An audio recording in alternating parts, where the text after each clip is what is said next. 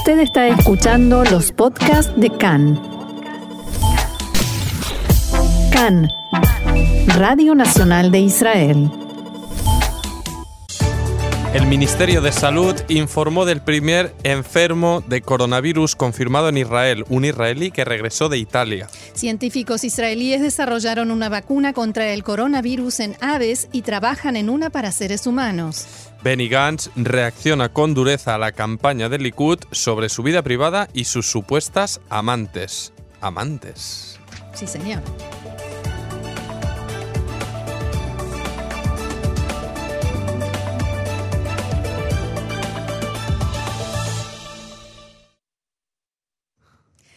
Vamos entonces al desarrollo de la información que comienza, por supuesto, con el coronavirus. El director del Ministerio de Salud, Moshe Barsimantov, dije, informó hoy sobre el primer enfermo de coronavirus confirmado en el país. Se trata de un israelí que regresó de Italia y al llegar se sintió mal. El funcionario declaró que espera que las personas que trabajan en este tema en el ministerio puedan encontrar a todos aquellos que estuvieron en, contacto con este primer enfermo confirmado en Israel. Bar hizo este anuncio este mediodía en una conferencia de prensa y aclaró, nos estamos preparando desde hace tiempo para algo así. Está claro que desde el momento en que hay una persona enferma la realidad cambia, pero nosotros confiamos en el sistema de salud y en nuestra capacidad para detectar, brindar tratamiento e internación. Sigal Sidetsky, responsable del Departamento de Salud Pública en el Ministerio de Salud, aseguró en la conferencia de prensa que era imposible detectar al enfermo antes. El hombre regresó de Italia hace cuatro días y recién tuvo fiebre ayer. En esta enfermedad, a diferencia del SARS, que es otro tipo de virus, no hay síntomas en la etapa del contagio. Este es precisamente el ejemplo.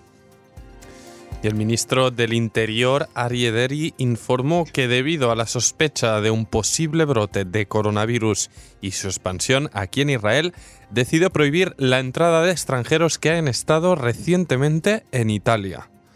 Deri comunicó que quien haya regresado de Italia en las últimas dos semanas debe comenzar un aislamiento de también dos semanas. Italia es el país europeo en el que el impacto del virus ha sido más fuerte. Más de 400 personas se contagiaron y ya van 12 fallecidos. Investigadores israelíes desarrollaron una vacuna contra el coronavirus en las aves, un paso que significa un avance hacia el desarrollo de una vacuna contra este virus en seres humanos.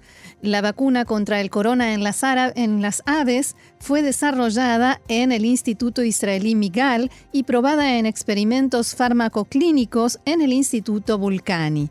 El director del instituto, David Zigdon, declaró que los investigadores aspiran a producir esta vacuna para seres humanos en los próximos dos meses y medio como máximo y comenzar los ensayos en tres meses. Los responsables del equipo de investigadores son los doctores Hen Katz y Eud Shahar y el profesor Yakov Pitkovsky.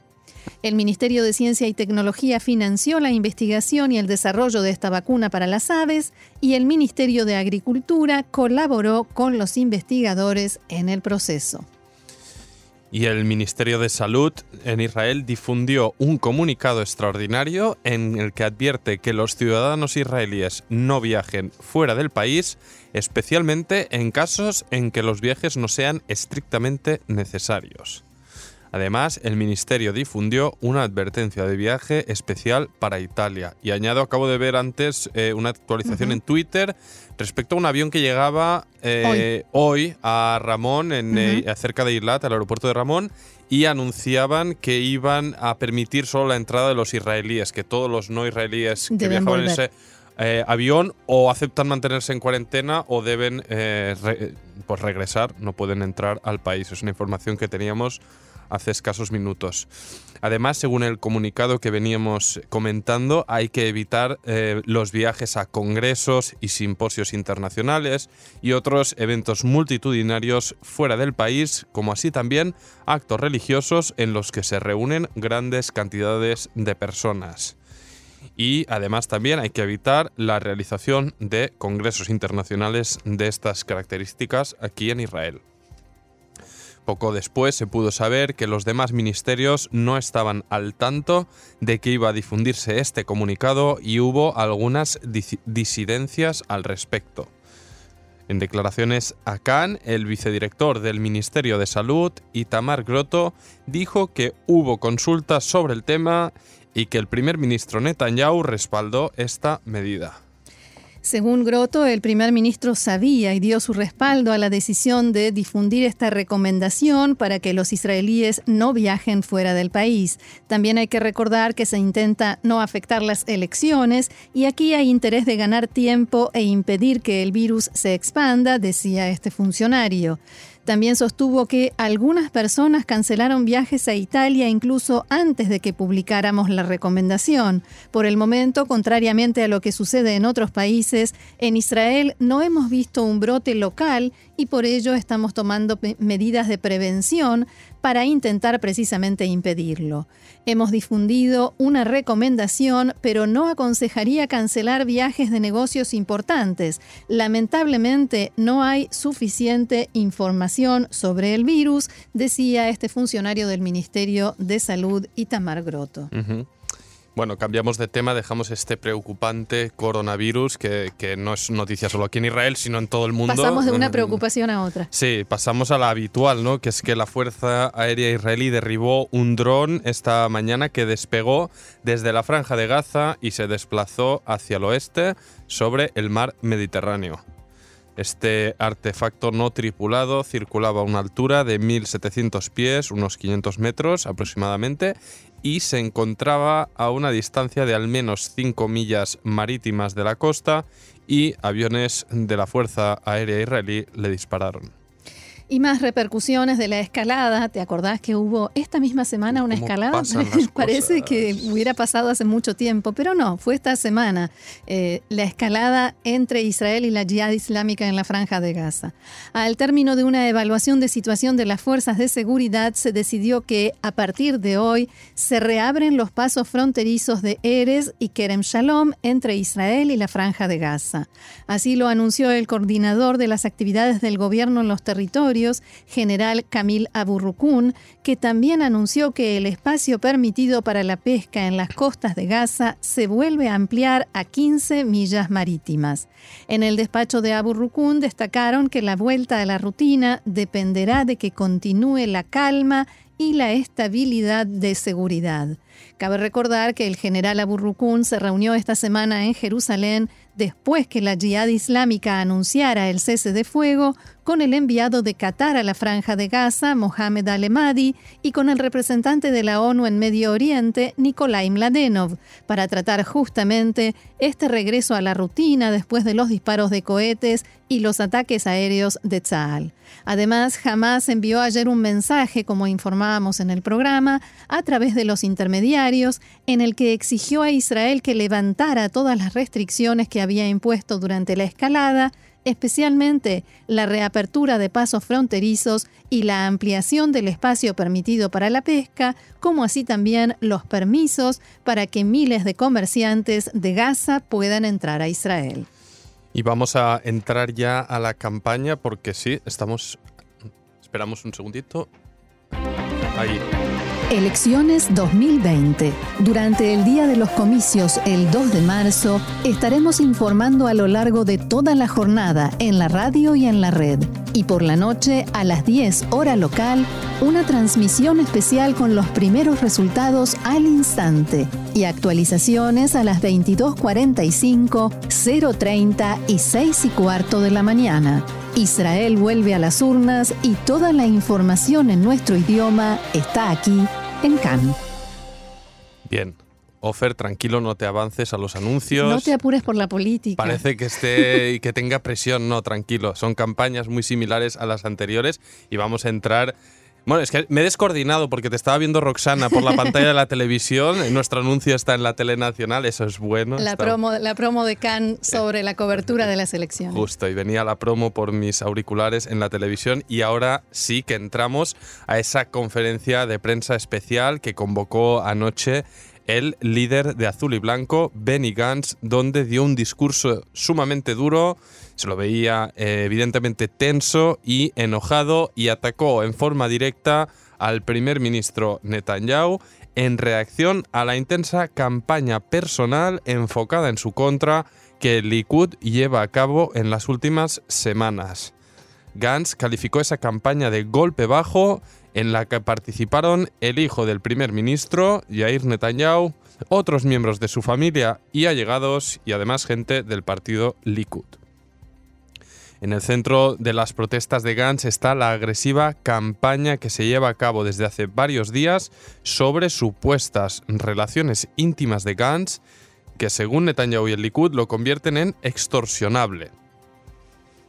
A pesar de que esas acusaciones o insinuaciones no se difunden acompañadas de ningún dato concreto y mucho menos de pruebas, buena parte de esta información es redifundida por algunos periodistas y medios que de ese modo intentan favorecer a Netanyahu. Eso sucedió esta semana con los tweets de Yair Netanyahu sobre las supuestas amantes de Gantz y los supuestos vídeos eróticos que enviaba durante la guerra de 2014 en lugar de estar en el frente. ¡Wow! Incluso en la cuenta de Twitter oficial del Likud había ayer un mensaje que decía Gantz es extorsionable y no puede ser ministro de Israel. Solo una parte se ha dado a conocer. Más detalles a continuación. Qué difícil es explicar esta campaña fuera de aquí. Así es, no, y yo decía ayer que si yo misma no hubiese visto esos tweets, no creería que puede ser posible. Un pequeño apunte, llevas muchos años informando de campañas aquí, llevas buen tiempo viviendo en Israel. Eh, ¿Se conocía algo a este nivel? No, no, yo nunca había visto algo, eh, como decís, de ese nivel eh, que prefiero no calificar. Más tarde, en varios grupos y redes sociales se difundió el rumor sobre un, supuesto video caliente de Gantz, pero en el Likud se apresuraron a negar toda relación con esto y esto tiene que ver un poco con la historia política de Israel. Cuando uno dice el video caliente a Kalete Taloetet, de inmediato la asociación es con eh, un eh, incidente que tuvo lugar en el año 1993, cuando Benjamin Netanyahu había recibido amenazas, supuestamente, o rumores de que había un video en el que se lo veía a él eh, manteniendo relaciones con una mujer que no era su esposa. Y entonces él se presentó en el noticiero, que en ese momento era Mavat, el noticiero de las 8 de la noche, en lo que era Canal 1, que ahora es Can, y mirando frente a cámara dijo, sí, yo engañé a mi esposa pero prometo que no lo voy a hacer más. Y el, el video ese nunca se encontró, nunca se supo de nada, nunca nadie lo vio y evidentemente no existió, pero la confesión de Netanyahu en horario pico sí. Por eso, de inmediato, cuando alguien puso esa, mm, esa expresión video caliente con respecto a Gantz, la quitaron. Eh, porque más que una campaña es una contra campaña. Más allá de, que se confirme o no, y bien decías que eh, informamos que estas imágenes y estos mensajes en redes sociales se difunden sin pruebas eh, que lo acompañen, lo que está claro es que Israel se juega su futuro y el debate político actualmente es este que estamos explicando. Así es, y más allá de esta campaña en las redes, el primer ministro Netanyahu difundió estos mismos mensajes en sus reuniones de campaña. Por ejemplo, abro comillas, yo no me meto en la vida privada de un candidato u otro. La pregunta que corresponde plantear es, el primer ministro debe soportar enormes presiones. Gantz no resiste la presión de un debate conmigo. No puede ser que el primer ministro de Israel sea una persona extorsionable frente a Irán y no puede ser primer ministro en una situación en la que cualquiera puede extorsionarlo. Yo creo que convendría preguntarle a Gantz qué hay allí, o sea, en su teléfono celular.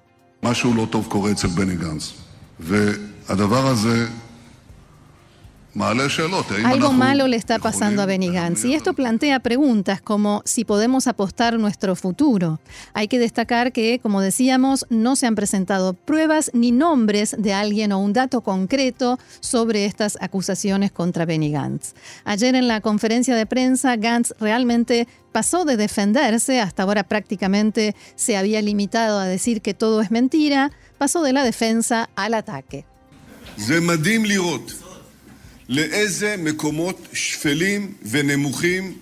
Escuchamos a Gantz diciendo que es increíble ver a qué lugares oscuros y bajos la gente puede llegar para asegurarse un puesto, una silla.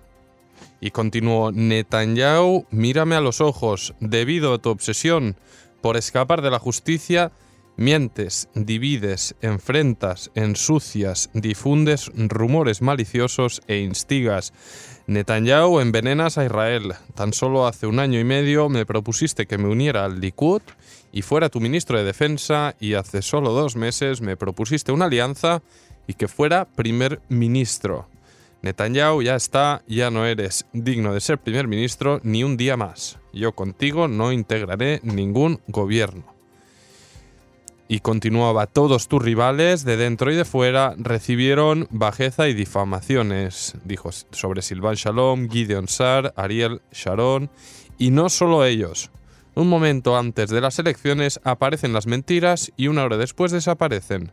Lo que estás haciendo en el último mes no es una campaña de odio, es un crimen de odio contra la democracia y la sociedad israelí. Y Gantz continuó, comprende, a mí no me amenazan, no jamás, no Hezbollah, ni Irán y por supuesto que no Netanyahu. Y después de esta conferencia de prensa de un Benny Gantz visiblemente cabreado, el partido Likud difundió un comunicado que decía que Gantz se veía muy intranquilo esta noche. Lo llamamos a que se calme, que se tome un vaso de agua y se presente a debate. Que no llorique ni grite. Eh, la, política es un rubro difícil, un rol del primer ministro de Israel es mucho más difícil. Gantz sencillamente no puede. Pues bien, resumen, en esto estamos en la campaña. Sí, pero hay más, ¿eh? Hay más. El titular del partido de extrema derecha Otzma Yehudit, Itamar Ben-Gvir, presentó ayer al primer ministro Netanyahu seis condiciones para retirarse de la carrera electoral y no presentar su lista en las próximas elecciones, algo que, como veníamos informando en los últimos días, preocupa mucho a Netanyahu y está presionando en este sentido. Las condiciones son las siguientes. Anulación de los acuerdos de Oslo fin de la transferencia de dinero de protección a Hamas en la franja de Gaza, o sea, el dinero que cada mes Qatar entrega a Hamas. Sacar a los jueces de la comisión de nombramiento de jueces. Cierre de la explanada de las familias en el Muro de los Lamentos. Es el sector donde eh, pueden estar hombres y mujeres juntos y que generalmente hay allí eh, rabinos y rabinas conservadores y reformistas sacar al Waqf, a la autoridad musulmana del Monte del Templo. Evacuación de Han al-Ahmar antes del viernes. Es la evacuación de una aldea que el primer ministro prometió eh, desocupar y que nunca se desocupó. Y Tamar Ben-Gvir convocó una conferencia de prensa en la que describió sus condiciones y dijo: Abro comillas. Sorprendentemente, nosotros somos atacados por el Likud y resulta irónico que en el Likud nos adviertan que podría llegar a formarse un gobierno de izquierda, como si la política de este gobierno realmente fuera de derecha. Nosotros, en Otzma Eudit, estamos dispuestos a recoger el guante y le comunicamos al primer ministro que, si está realmente tan interesado y tanto le importa de un gobierno de derecha, si cumple estas condiciones, que son los temas centrales que Otzma Eudit quiere impulsar en la Knesset, estamos dispuestos a retirarnos y ministros y legisladores del Likud aseguraron a Khan que el partido logró conseguir la lista de personas que no votaron en las últimas elecciones. Estos datos permitirán que el Likud concentre su trabajo de convencimiento en lugares y con personas específicas. Las fuentes dijeron a Khan que en amplias zonas en el Likud saben cuáles son los nombres de quienes no se presentaron a votar ya que no fueron marcados en la lista el día de las últimas elecciones y por ello pueden ser ubicados en las zonas identificadas con la derecha y con el Likud. Viste que cuando vas a votar te marcan en la lista con un color. En el censo. Entonces los que no están marcados son eh, los datos justamente que sirven para ir a sacar de su casa a los votantes ese día. interesante. Y en el partido rehusaron referirse formalmente a este asunto. En una entrevista con Khan, el presidente de la Knesset, Yuli Edelstein, dijo que esto es fruto del trabajo de activistas del Likud. Preguntado acerca de si alguien se hizo con esos archivos en forma no autorizada o incluso ilegal, Edelstein respondió realmente espero que no. Y el líder de Israel Beitenu, Avigdor Lieberman, participó anoche en un congreso en el que el periodista Ben Caspit le preguntó acerca de algo que dijo Netanyahu sobre él y citó, abro comillas, Lieberman se unió a ellos, o sea, a sus rivales, porque no le queda otra alternativa, lo están extorsionando. Lieberman respondió, ¿y qué importa qué dice Netanyahu? Vamos a formar un gobierno sin Netanyahu. Queremos una coalición laica y liberal y pienso que las posibilidades son más que altas. Todo el mundo está harto de Netanyahu. Todos los integrantes de la bancada del Likud en la Knesset están hartos de Netanyahu. Si hubiera votación secreta, él recibiría seis votos. No hay más gobierno de unidad, continuó Lieberman. Está claro que con esos dos no se puede formar nada, o sea, Netanyahu y Gantz. Nosotros nos estamos preparando, estamos listos para el día después, tendremos 61 mandatos sin Netanyahu, Deri y Litzman. Y siguió. Un cuarto de los miembros del Likud votaron a Guidon Sar cuando se enfrentó a Netanyahu. Más que eso, no necesitamos. Netanyahu, dijo Lieberman, tiene muchos méritos, pero todo jugador de fútbol debe saber cuándo colgar los botines. No sé cómo se dirá en España, en Argentina se dice colgar los botines. También se refirió a la lista árabe y dijo que no formaría gobierno ni utilizaría el apoyo ni directo o indirecto de esta lista porque apoya al terrorismo y no es un socio político legítimo. Lieberman también dijo que si Netanyahu logra los 61 mandatos sin Israel Beitenu, al día siguiente promulgará la ley contra la Corte Suprema de Justicia y la ley francesa que impide eh, juzgar a un primer ministro en ejercicio para eludir su propio juicio. Si no logra una mayoría de 61 mandatos, se apresurará a llegar a un acuerdo de partes con la Fiscalía, antes de que comience el juicio el 17 de marzo.